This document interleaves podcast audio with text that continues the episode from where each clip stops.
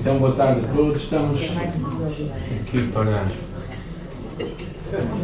ser parte do que Deus está a fazer também no outro lado do mundo, não é? E uh, quando nós oramos, nós estamos a ligar-nos com o que Deus está a realizar. Eu lembro quando era miúdo, orava por o que Deus estava a fazer no Nepal, com o missionário português que estava lá. É? Este ano ganhaste o chapéu do Nepal. Este ano tivemos a nossa conferência no Palense, aqui na nossa igreja, e fui abençoado com um chapéu para poder orar em condições para o Natal. E uh, Deus está a trabalhar, e às vezes, quando nós oramos, Deus também começa a trabalhar no nosso coração, porque Deus nos quer usar, é? e quer usar a nossa igreja por aquilo que Deus está a realizar em outras partes é? de Portugal.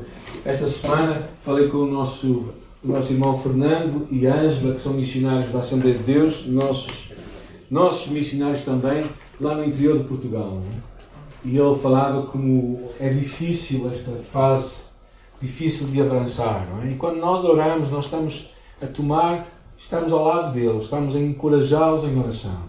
É? Eu sei tantas vezes em minha vida que, que coisas acontecem porque a gente orar por mim. Então, Pode dizer à pessoa que está ao teu lado: Deus quer usar-te. Amém ou não?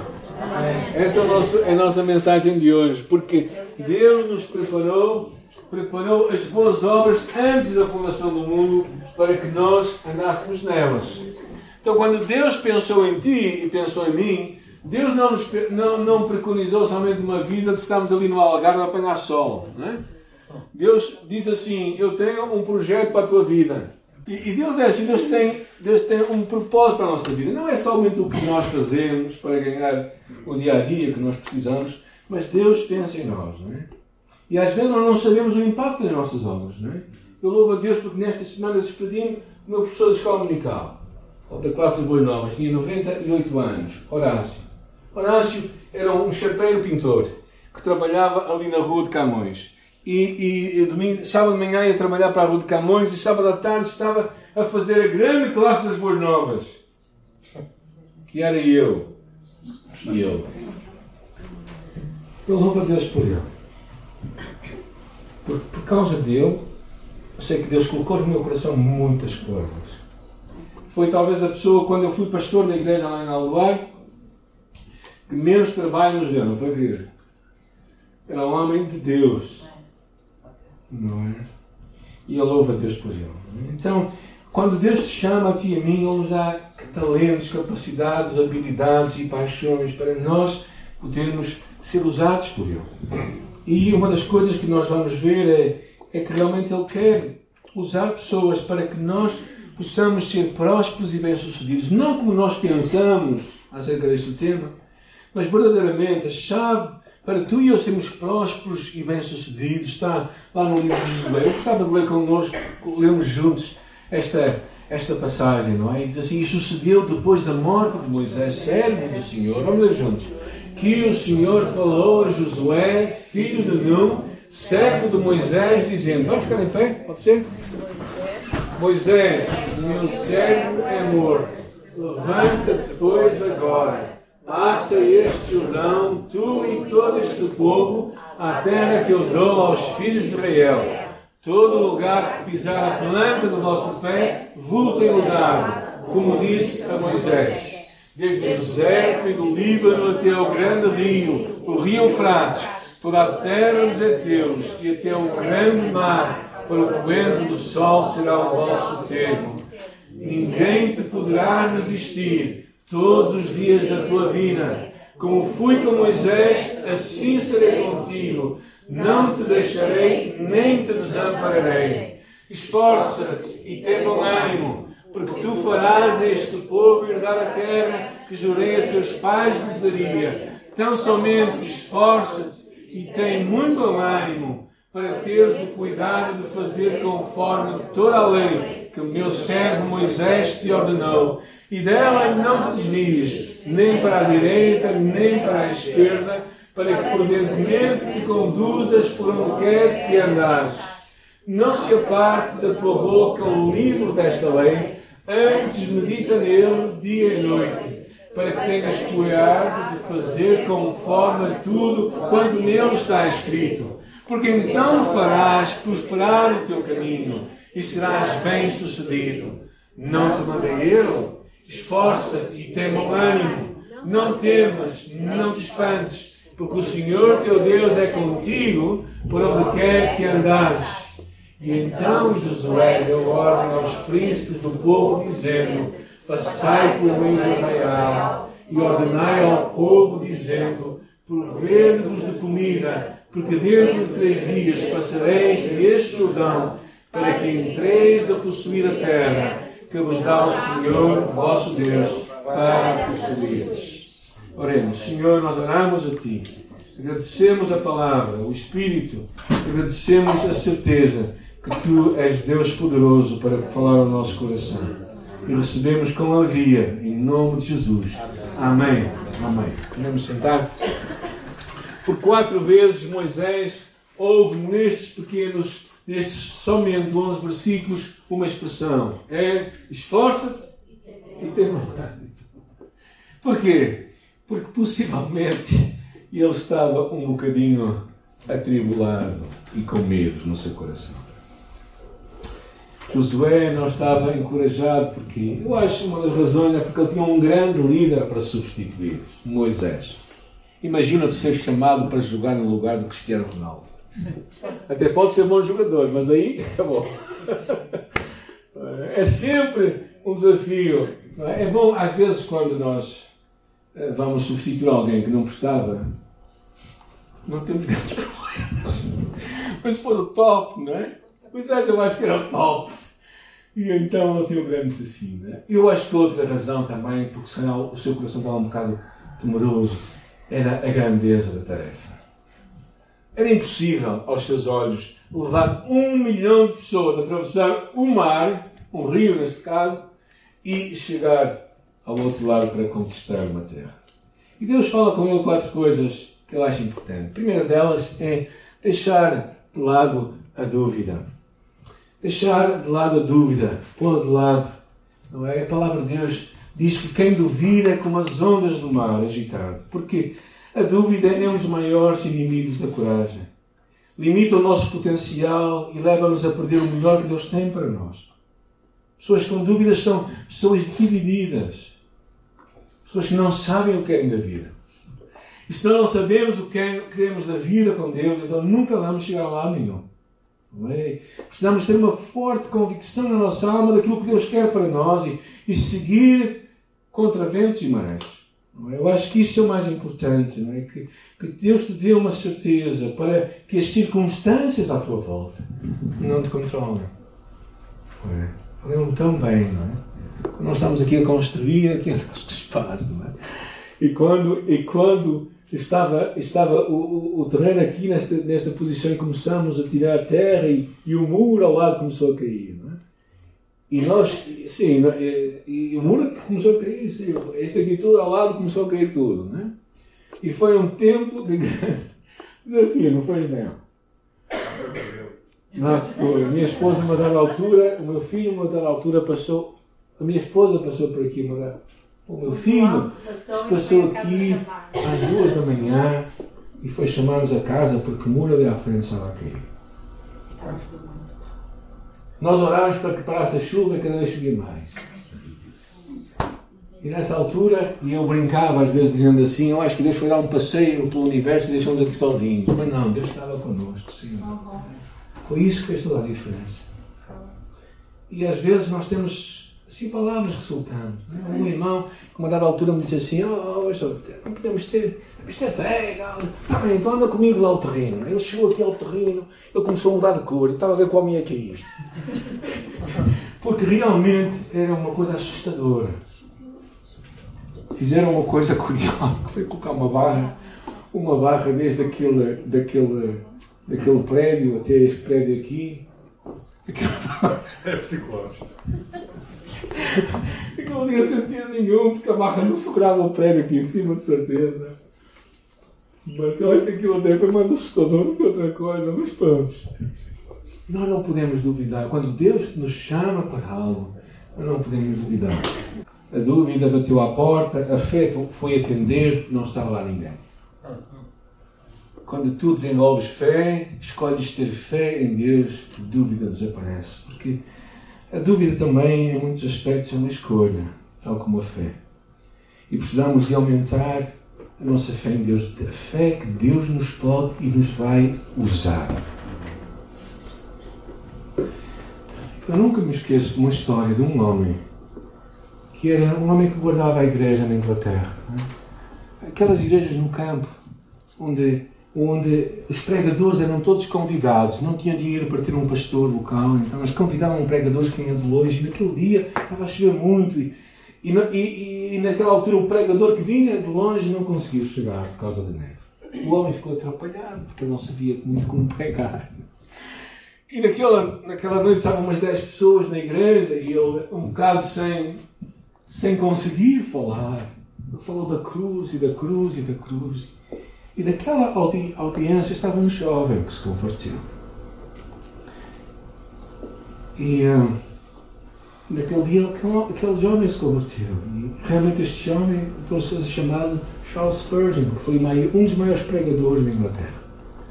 Porque um homem simples numa igreja, que guardava a igreja, decidiu que era tempo de ele abrir a boca e falar. Deus pode, não podemos duvidar do que Deus pode fazer por nós.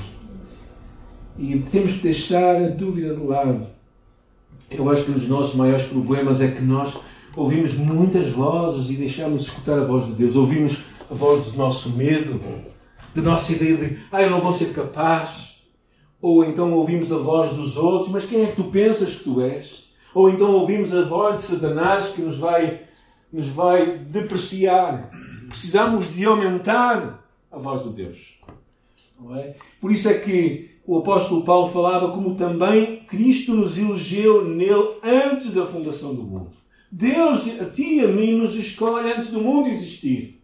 Então, se Deus te escolhe a ti, então nós sabemos que isso é uma, é uma certeza absoluta. Na semana passada, o pastor Rodolfo falou da tripla eleição de Deus, da chamada de Deus tríplice. Que Deus nos chama para salvar, Deus nos chama para sermos santos e Deus nos chama para sermos tuas testemunhas. Então a chamada de Deus deve ser irresistível. Ele te vai usar a ti tal qual tu és. Não é? Como a minha ama dizia tantas vezes, ó oh, Paulinho, ela tinha ela era um espetáculo. Tinha 90 anos e dizia-me assim: Ó oh, Paulinho, eu não, sei ler, eu não sei ler nada. Eu só consigo ler a Bíblia e o Inário. Era só isso que ela lia. Mas ela lia a Bíblia e o Inário. E era uma mulher de Deus que dava testemunho da sua fé. Às vezes nós, nós pensamos: bem, Deus pode usar uns, mas a mim não vai usar de certeza. Porquê?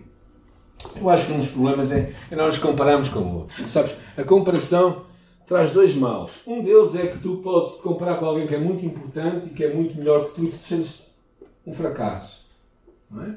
Ou então te compares com alguém que é inferior a ti e tu sentes um arrogante. Não é? A comparação nunca é boa. Porquê? Porque Deus te criou tal qual tu és. Deus te criou com as tuas características, com as tuas capacidades, para que tu possas crescer. E tu não tens de comparar, comparar com ninguém. Deus te escolhe a ti tal qual tu és. Com as tuas características, potencialidades, dons, habilidades, talentos. E outra coisa que às vezes nos impede de avançar é, é os erros do nosso passado, da nossa história. Deixamos que Ele dite o nosso futuro. Lembra-te do que? Se leste a Bíblia, eu espero que sim. Tu vais descobrir que os grandes heróis cometeram grandes erros na sua vida. Mas na verdade, Deus usa pessoas que foram imperfeitas. Deus usa pessoas comuns para realizar obras incomuns. E Deus também nos diz que eu acredito que não importa de onde nós vimos, o que importa é para onde nós estamos a ir. Como quando Jesus é contra aquela mulher apanhada em adultério e disse: Vai e não peques mais. Então, o propósito de Deus não é não era denegrir a vida daquela mulher, não estar a calcá-la, mas mudar a sua história naquela altura. É isso que Deus quer fazer, mudar a nossa história para, para começar algo novo. Josué tinha que se agarrar aquilo. Josué não podia estar ali, deixar que o medo tomasse conta da sua vida. Então Deus também, é quando Deus te está a chamar a ti a mim para algo, então Abraça o que Deus tem para a tua vida. Não tenhas medo. Outra coisa que eu acho que acontece nesta palavra, que eu acho muito interessante, é esta ideia das promessas de Deus. Ele diz logo no versículo 1, no versículo 3, alguém pode ler. No lugar pisar a planta do vosso pé, vos dar tem dado, como eu disse a Moisés. Isto foi o começo da sua vida. Deus dá promessas, muitas promessas. No começo sua, do seu ministério, ele diz isto a ele. Todo o lugar que pisar a planta dos seus pés eu tenho dado. E no final, Deus lhe diz: Eis que eu, dizia Josué, testemunhar a mesma coisa, que Deus lhe tinha dado todas as coisas. Ou seja, Deus não deixa nenhuma das suas palavras cair. É como que, é como que uma garantia que Deus nos entrega, um certificado de garantia. Imagina que vais comprar um carro novo e ele se não garantia. Passado dois meses o carro avaria, o que é que faz com o carro? Se o carro avaria, passado dois meses, o que é que faz com o carro? Ele tem garantia. Vai lá reclamar com ele, não é? Quando Deus nos dá sete mil promessas, Ele nos dá garantias de quem Ele é. Agora, nas promessas de Deus, muitas delas são condicionais. Muitas delas são incondicionais. Mas outras delas são condicionais. Por exemplo, esta aqui, que diz: Todo o lugar que pisar a planta do vosso pé, eu vou ter dado. Qual é a promessa de Deus? Deus deu A terra que eles a pisaram. terra que eles pisarem. Qual é a co- a condição? Eles têm que pisar. Ou seja, Deus não vai mandar anjos à frente. Eles têm que entrar. Às vezes nós oramos para pessoas serem salvas. Certo? Quem é que de vez em quando ora para pessoas serem salvas? Graças a Deus. Agora, Deus também faz uma coisa. Deus diz: E eu vos envio A vós. Deus nos envia a nós. Porquê? Porque nós somos os enviados de Deus. Então, as promessas de Deus são garantias. E aqui eu acho que há três promessas incríveis. Mas eu acho interessante, quando nós pensamos nisto, nos apropriamos dessas verdades, eu acho interessante tu pensares quem tu és. Porquê? Houve uma criança de uma dada altura que estava a visitar um monumento e disse assim à criança ao guia: Olha, eu gostava de comprar um monumento. E o guia olhou para a criança e disse: Olha lá, e quanto dinheiro é que tu tens? Eu tenho 3 euros e meio. E então o guia olhou para ela: Bem, sabes, há três problemas. O primeiro deles é que o teu dinheiro, os 3 euros e meio, não chega para comprar um monumento. Na verdade, nem 3 milhões e meio chegavam. A segunda coisa é que o monumento não está à venda. E a terceira coisa se tu és português, este monumento já é teu. Quando nós somos filhos de Deus, a palavra de Deus nos diz que nós somos herdeiros com Deus e co-herdeiros com Cristo. E nós temos todos, todas as bênçãos nos lugares celestiais. Então, tudo o que tu tens e eu tenho está garantido por Jesus.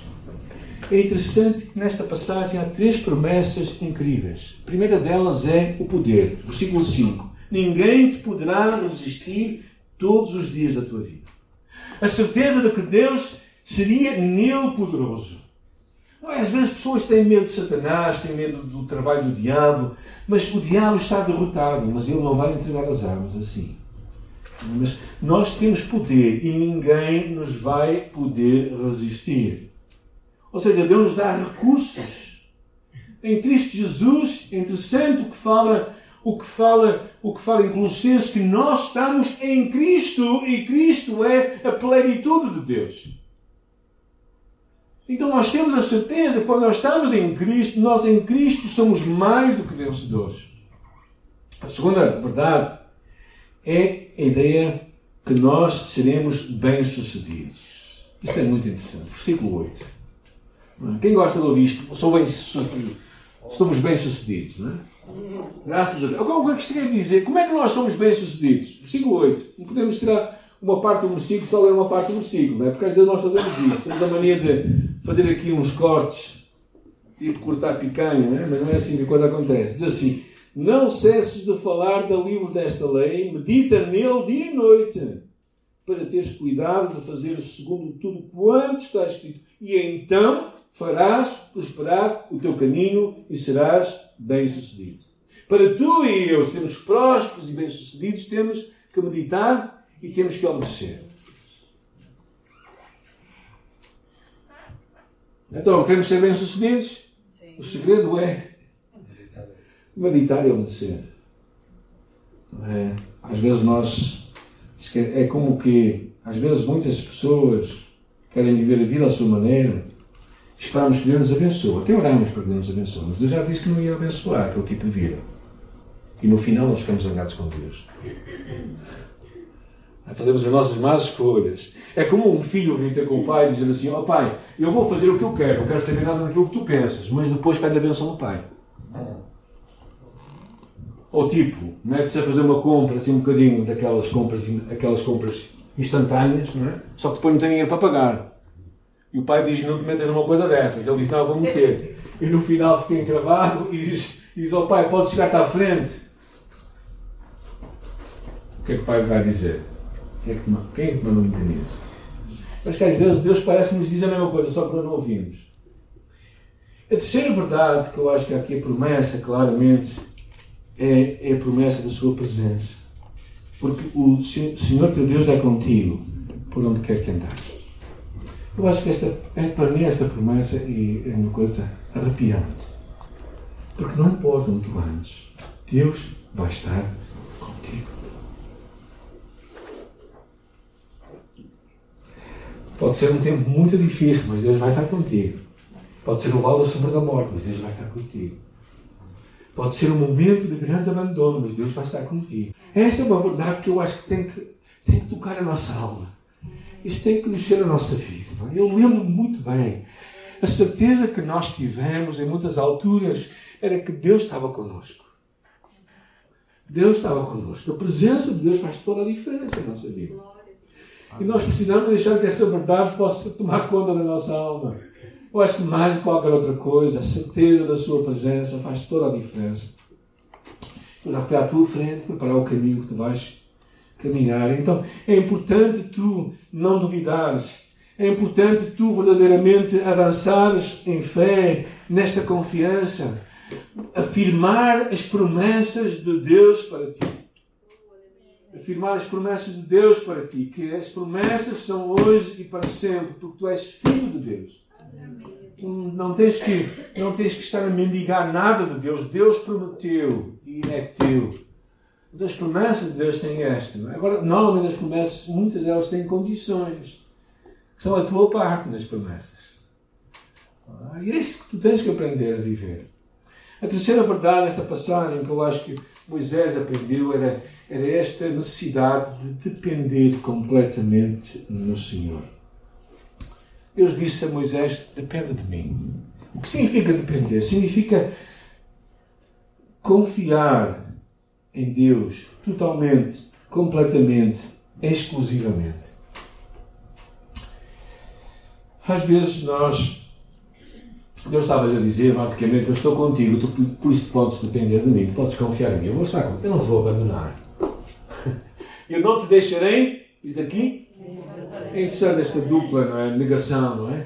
Ou seja, podes acreditar uma coisa e eu vou estar contigo sempre. Uh, às vezes nós dependemos de outras pessoas. Às vezes dependemos de pessoas mais comprometidas com Deus. Dependemos das suas orações. Às vezes dependemos de alguém para nos ajudar, mas sempre os outros vão nos falhar em alguma altura. Mesmo nós que somos casados, não é? Eu e minha esposa estamos casados há 34 anos. Possivelmente já desiludiu, já desiludiu um punhado de vezes, não é? Um punhado e meio. Porque eu falho. Se tu dependes de pessoas, realmente tu vais ficar desapontado. Se Josué dependesse das pessoas, ele iria ficar desapontado. Ou não acha? Houve mais à frente, ele tem alguns episódios, mas não foi o desapontamento, não é? Ele precisava depender completamente de Deus. Até que na história, nós vemos histórias muito interessantes. Nesta, nesta história do livro de Josué, encontramos grandes vitórias quando eles entram em Jericó e andam à volta da cidade sem fazer nada durante sete dias. E no sétimo dia, eles dão sete voltas e, e dão aquele grito e tocam as trombetas e as muralhas caem. E depois encontram uma outra cidade pequenina e disseram assim: Ah, já não é preciso fazer nada disto. Nós não precisamos depender de Deus. Basicamente foi isso que eles disseram. O que aconteceu? Foram derrotados. Aprender a depender de Deus é uma coisa. É uma coisa arrepiante e ao mesmo tempo tão descansadora. Porque quando tu dependes de Deus, tu largas, largas o controle. Deixas-te querer controlar. Na verdade, o que tu não consegues controlar. E dás o controle a Deus. E dizes, Deus te guia. Faz o que tens que fazer. Como os discípulos naquele dia que estavam aqueles homens experimentados no mar da Galileia, andar com o barco, e que depois começou-se a levantar uma grande tempestade. E de repente o Senhor estava lá a dormir, lá naquele barco. E depois o que é que eles fazem? Eles gritam: Ai Senhor, que nós morremos. Acorda, Senhor. E Jesus simplesmente ordena. E às vezes nós precisamos de parar um pouco e acreditar que Deus nos vai usar a ti, a nós. Josué aprendeu isto. Josué aprendeu. Precisamos de algo que não pode ser tirado de nós, depender de Deus totalmente. Nós vamos ouvir a história de um homem muito interessante, que eu fui muito encorajado por ela. E vamos ser abençoados certamente por a história de um homem. É, Deus faz coisas assim. Há muitas histórias dessas que nunca foram contadas. Há muitas histórias Há de homens de quatro anos atrás, quando eu que acreditaram Brasil, no poder de Deus e que viram Deus agir como pouca gente viu. Ah, eu tive a alegria de ler algumas histórias dessas cá em Portugal de homens que deixaram que Deus usasse a sua vida e que viram coisas acontecer. Eu tenho contado algumas vezes a história de um homem chamado Robert Kelly, que era médico escocês, que estava a caminho da Índia por acaso divino, para a Ilha da Madeira, em 1840. E quando chegou lá, sua esposa Sara gostou muito da ilha. Deu-se muito bem com o clima e decidiu ficar por lá. E ele era médico e começou a, a ver a, a pobreza da população e começou a atendê-los. E começou, ao mesmo tempo que os atendia, escrevia, começava a escrever que isto também percebeu que eles não sabiam ler e escrever e começou-lhes a ensinar. Nas receitas que ele passava, colocava versículos bíblicos.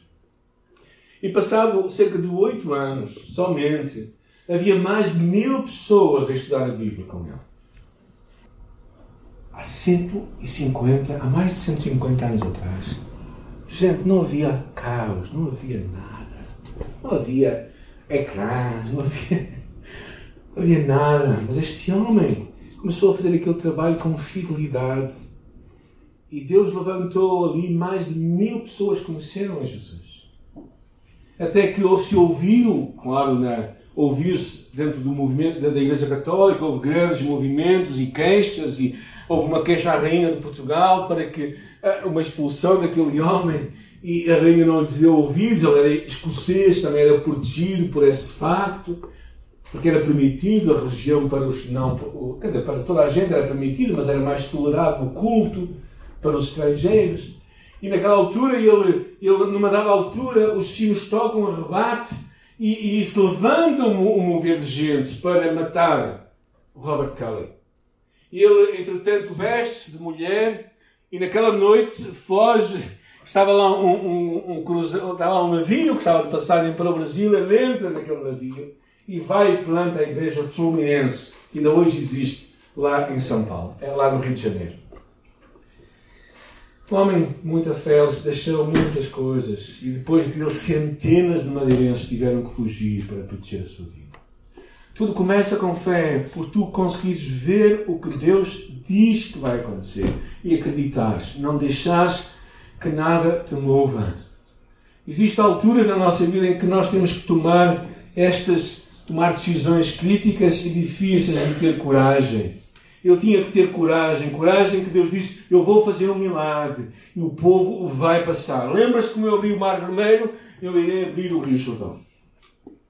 E, e, não sabemos como, o que a Bíblia nos fala é que, na verdade, naquela altura, era uma altura de, de, de, primavera, em que o rio normalmente era muito abundante, mas de alguma forma houve uma represa naquele rio. e que permitiu que mais de um milhão de pessoas passassem aquele rio a pé enxuto. Porque este homem acreditou. Qual é o ensino para nós? É que nós precisamos de molhar os pés. Nós precisamos de iniciar e avançar. É, às vezes nós começamos a desculpar, não é? Arranjamos desculpas. Vocês vêm aqui provendo-vos de comida porque dentro de três dias passareis este Jordão. Às vezes nós arranjamos desculpas, outros são mais talentosos do que nós. Olha para o meu passado, eu estou muito ocupado. Mas a verdade é uma, é que um dia Deus nos vai perguntar o que é que tu fizeste com a chamada que eu dei à tua vida. O que é que tu fizeste com o meu encorajamento para ti. O que é que tu fizeste com, com o que eu falei com a tua vida. Dia estaremos diante dele as nossas dúvidas de, parecerão desculpas pobres naquele momento. Não teremos nada a dizer. O que é importante é nós darmos um passo de fé. Não um passo do desconhecido. É um passo em cima das mãos de Deus. Eu gosto muito desta imagem porque às vezes nós pensamos que a fé é um passo do desconhecido. Eu acho que não. Eu acho que a nossa fé é um passo no conhecido que é a mão de Deus. Nós podemos não saber o que vai acontecer, mas Deus sabe. E Ele é plenamente confiança. Plenamente confiança. Então, o meu encorajamento para ti e para mim é nós nos movermos. É? Mesmo que achamos que não temos capacidade, dinheiro, tempo, habilidades, acredita, tenha fé. É, é um verbo no ativo, ou seja, é algo que tu precisas de, de fazer, de realizar. Tens que enfrentar os teus medos, as tuas dúvidas. Se tu guardares o livro da lei e se obedeceres a ele, serás bem-sucedido. E eh, agora, o conflito vai preceder a conquista. A dúvida vê os obstáculos, a fé vê o caminho. A dúvida vê a escuridão da noite, a fé vê o dia. A dúvida teme dar o próximo passo, a fé faz atingir o alvo. A dúvida sussurra quem crê e a fé responde: eu. Eu espero que nesta tarde tu também agarres o que Deus tem para a tua vida. Abraça o que Deus tem para ti. Afirma as promessas de Deus, são hoje e para sempre. Depende completamente de Deus. E avança em fé. Avança para o que Deus tem para a tua vida. Agarra. Agarra o que Deus tem para ti. E talvez não vejas o que. Vai ver outras coisas. Vai chegar ao final da tua vida, olhar para trás e dizer: Eu conquistei o que Deus tinha para a minha vida. Eu louvo a Deus por pessoas simples que Deus usou na minha vida. Porque, porque na verdade, para termos fé, não é preciso sabermos muito. É preciso entregar tudo. Vamos orar, fechar nossos olhos, entregar este tempo a Deus. Senhor, nesta tarde, nós te louvamos, Deus, por as tuas promessas. Pelo facto de sermos teus filhos amados, herdeiros de tudo o que Jesus tem para nós. Nós te louvamos porque podemos meditar na tua palavra, obedecer a ela e seremos prósperos e bem-sucedidos. Não quer dizer que tudo nos vai correr bem, mas quer dizer que no final tudo vai estar bem. Tudo vai estar bem. Dá-nos coragem para avançarmos, Deus, contra os nossos próprios medos. Dá-nos o nosso sentido de incapacidade. Lembra-nos que Cristo é maior do que o nosso maior medo. E que podemos todas as coisas em Cristo que nos dá poder. Senhor, que cada um de nós abrace a chamada que tu nos entregas e com alegria cumpramos os teus propósitos em nossa vida. Nós te louvamos, Senhor, pelas boas obras que tu preparaste diante de nós desde o princípio do mundo para que nós andássemos delas, pela tua chamada para sermos santos, para sermos salvos e para sermos tuas testemunhas. E pela certeza que tu estarás conosco todos os dias quer seja aqui em Portugal, quer seja no Brasil, quer seja nos confins da terra, Senhor. E que nós, como teus filhos amados, possamos confiar, atravessar o nosso Jordão e abraçar a tua chamada para a nossa vida, em nome de Jesus. Amém. Amém.